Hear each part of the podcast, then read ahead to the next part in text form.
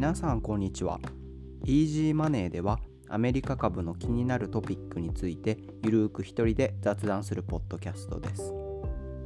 第5回は決算書の事業概要書き出しを熟読してみた括弧後編です。え、今回も前回に引き続きアンニュアルレポートの、えーと、事業概要の書き出しの部分ですねそこをしっかり見ていこうと思います後編の今回は Facebook と Google を見ていきますでは行ってみましょう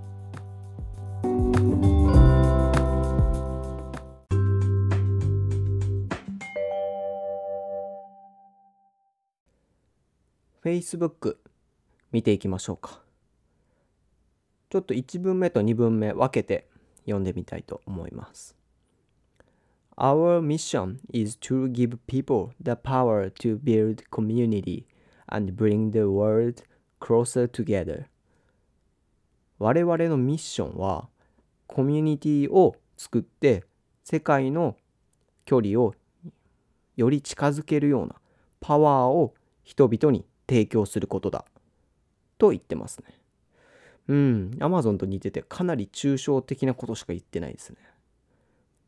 なんかアプリケーションとか言わないで、to give people the power って言ってますね。パワーって何なのって感じなんですけど、まあ、ちょっと2文目見ていきましょうか。We build a useful and engaging product that enable people to connect and share with friends and family through mobile devices, personal computers, virtual reality headsets, and in-home devices 携帯 PC バーチャルリアリティホームデバイスを通じて友達と家族とつながれて情報をシェアすることができるようなよく利用される便利なプロダクトを開発しますと。うん。ちょっとここで具体的なこと言ってますよね。まあ、今やってることですよね。Facebook とか Instagram とか。で、あんまり今身近じゃない部分としては、バーチャルリアリティヘッドセット。まあ、Facebook ってオキュラス、ああいうバーチャルリアリティの企業をもう傘下に入れてるので、まあ、これから力を入れていくっていうことが分かるっていうのとちょっと気になるのがインホームデバイスって Facebook ってなんか持ってましたっけ？なんかあんま思い当たらないんですけどこれ今開発してるんですかね？ちょっと知識不足だったら申し訳ないですけど。うん。これから多分力入れていくんでしょうね。うんうんうん。まあ、Facebook について、まあ、ちょっと個人的な感想を言うとすればまあすごい今更なんですけど、まあ、Facebook がやってることって、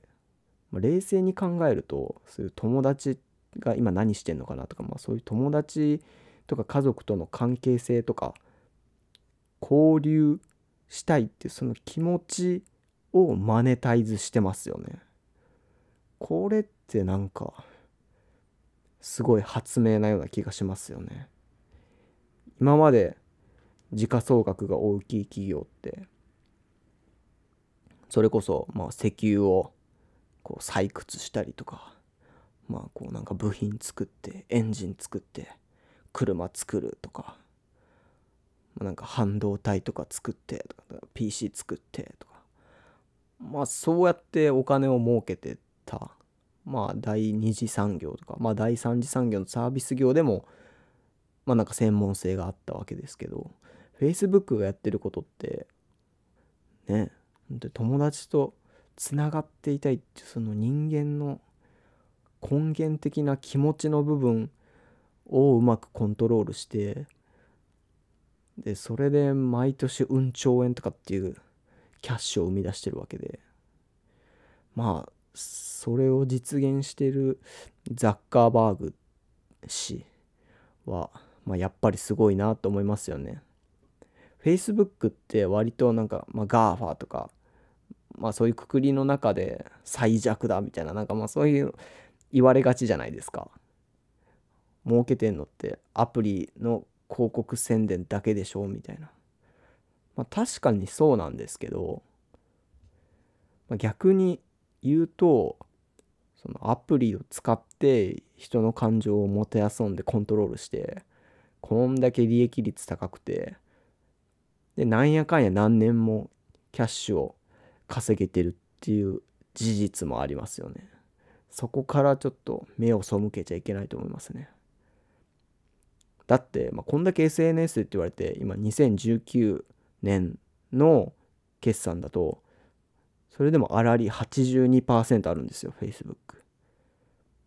82%粗利って、うん、すんごいボロいビジネスですよね。こんなのが儲かるのが分かってたらもう全人類が競って参入してきますよね。まあでまあすでに、まあ、そういう状態にはなってるんですけど競合がいっぱいいて、まあ、そんな状況でもなんやかんやもう10年ぐらい、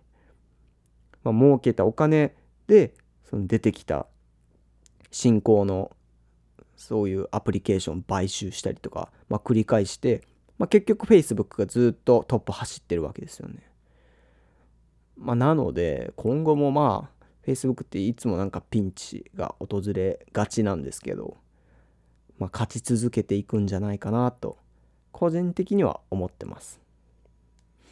うん。あと全もう全くちょっと米国株と関係ない話なんですけど Facebook がモデルになってるソーシャルネットワークっていう映画あるじゃないですか。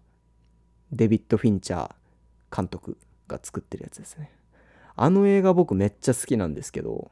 まあ、特にどこが一番好きかっていうとオープニングなんですよね。あれ映画のオープニングの中で個人的には一番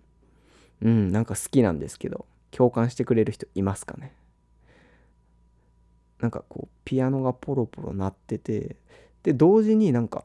ドローンノイズみたいなドゥーンみたいなもうバックで流れてる中で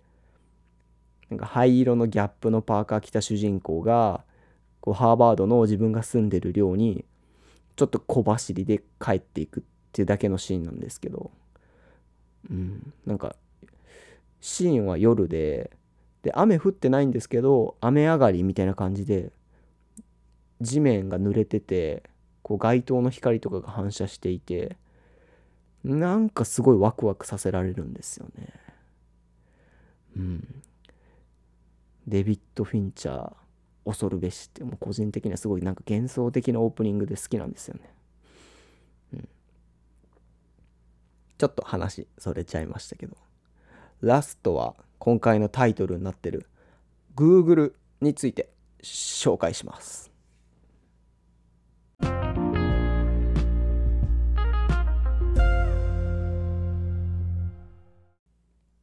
最後に Google 見てみましょうか。2分一気に読んでみます。As our founders Larry and Sergey wrote in the original founders letter, Google is not a conventional company. We do not intend to become one. That unconventional spirit has been a driving force throughout our history, uh, inspiring us to do things like uh, tackling deep computer science problems, such as our investments in our artificial intelligence, AI, and quantum computing こんな感じですね。ちょっと結構言ってることやばめなんで 訳していきましょうか。1文目。ラリーとセルゲイ氏が創業者からの手紙で書いていたように Google というのはこれまでのありきたりな会社ではありません。そういう会社は目指していません。と言ってますね。うーん、1文目からちょっと独特すぎて笑えますね。かなり思想を押し出してますね。まず、なんかいきなり最初ラリー・ペイジ氏とセルゲイ・ブリン氏が言ったことを引用してますけど、もう Google ってすでにもう CEO からこの2人降りてますからね。なのにまだやっぱ創業者の意見を一番最初に書き記しているっていうのは、まあやっぱその思想を受け継ぐという意志が強いんでしょうかね。しかも、まあ、よく見ると最初から否定文なんですよね。コンベンショナルな会社ではないっていうことだけを言ってますね。ありきたりな会社ではないんだって言ってますね。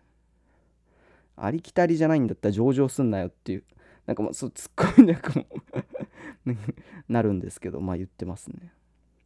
まあこれ Google の今があるからまあ許されてますけど普通に考えて事業紹介してくださいって言われて1文目にありきたりな会社ではありませんって言われたらはあ？みたいな。なんだこいつ？みたいな。になりますよね。まあ、それぐらいちょっとぶっ飛んでる 事業紹介なんですけど、まあ、個人的にはめっちゃ好きですね。2文目何言ってるか訳してみましょうか。この型にはまらない精神はここの会社の歴史を通してずっと重要な役割を果たしていますと。この精神のもと AI や量子コンピューターへの投資のようにコンピューターサイエンスの重要な課題に挑んでおりますと。うん。相変わらず変なこと言ってますけど、この2文で、ま、ほとんどの企業と根本的に違うのが、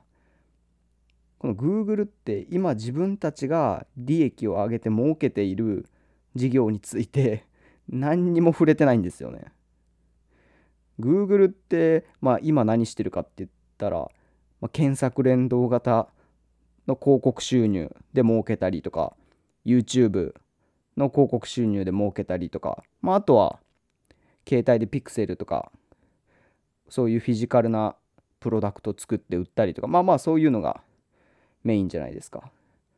でもこの最初の事業紹介に何にも出てこないですね。うん、なんかその事業紹介としては成り立ってないですね。唯一具体的に出てくる事柄って言ったら AI の部分と量子コンピューターっていう部分ですね。まあ、アルファ GO とかでこう AI が囲碁で世界最強のイセドルに勝ったとかっていうニュースは何年か前とかにありましたし、まあ、AI 関連のニュースは最近すごく聞きますよね。ただまあこの AI っていう部分だけで利益をこういっぱい上げてるかって言われるとまあそういう段階にはまだ来てないですよね。うん。なんかこの2文からちょっとそこはかとなく香ってくる Google が言いたいことってうんなんか Google まだ本気出してないですよみたいな今は広告で儲けてますけど Google の本気出すとこんなもんじゃないですよみたいなことを 暗にこう暗に言ってるのかなっていう感じですよね。うん。匂わせですね匂わせ。まあ、この書き出し2文自体がまあ本当にアンカンベンショナルな、うん、Google の思想が現れてると思いますね。まあ大体この創業者たち自体が結構まあぶっ飛んでる系の人たちですよね。なんか2人ともバーニングマンっていうフェスが好きだったりとかで途中その CEO を一旦交代する時も、まあ、エリック・シュミット氏に変わるんですけどその時もなんかその3人でバーニングマンについて意気投合して決まったとかっていうまあ嘘か本当か分かんない話もありますけど皆さんこのバーニングマンっていうフェス知ってますか？あのネバダ州の広大な砂漠のど真ん中でやるフェスなんですけど確か1週間ぐらいやるのかな？で最終日になんか巨大なその人型の人形を燃やすっていう儀式があるっていうまあフェスなんですけど、うんまあ、結構 Google と似てて思想が強いフェスなんですけど、まあ、他に他にも面白い点があって貨幣の使用が禁止されてるんですよね。そういうふうに日本のフェスとかみたいに屋台で焼きそば屋とかそういうお店が出店してるわけではなくてその必要な食料とか物資っていうのは全てその参加者が持ち寄ったりとかしてギブアンドテイクでその期間を乗り切るっていうような思想があるみたいで、まあ、貨幣経済への反逆みたいな、まあ、そういうそうですね思想を持ったフェスでもあるんですよね。まあ思想強い強いとかってちょっといじってますけど、まあ、人生で一回はちょっと行ってみたいなと思ってますね。うん。ごめんなさい。またちょっとフェスの方に話がそれてしまいましたけど。うん。Google の2分で何がわかるか。うん。まあ思想が強い企業っていうことと、まだ本気出してないっていう匂わせ、匂わせ企業っていうことですかね。すんごい雑なまとめになっちゃいましたけど。そんな感じです。